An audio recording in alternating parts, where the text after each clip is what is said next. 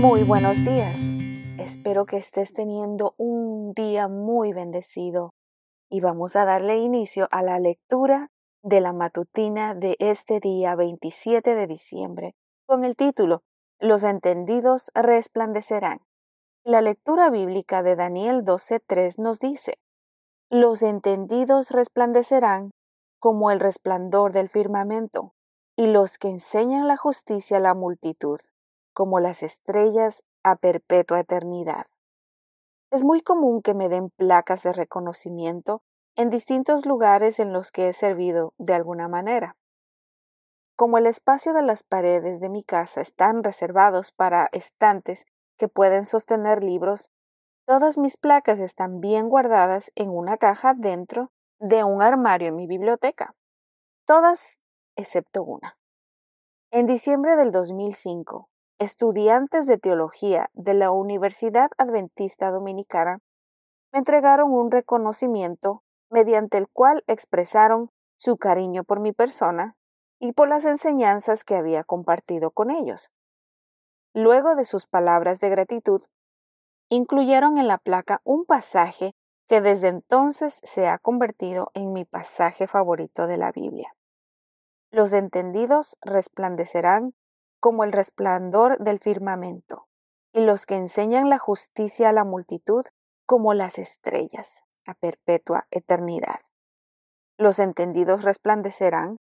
¿Acaso no es una preciosa y grandísima promesa? En el libro de Daniel, los sabios o entendidos desempeñan un papel muy significativo, tanto así que en la Biblia hebrea los escritos de ese profeta no forman parte de los profetas, sino de la misma sección en la que encontramos los libros de sabiduría, como lo son Proverbios y Eclesiastés. La primera vez que encontramos a los entendidos en hebreo, masquilim, es en el capítulo 1. El rey Nabucodonosor pidió que se buscaran muchachos instruidos en ciencia.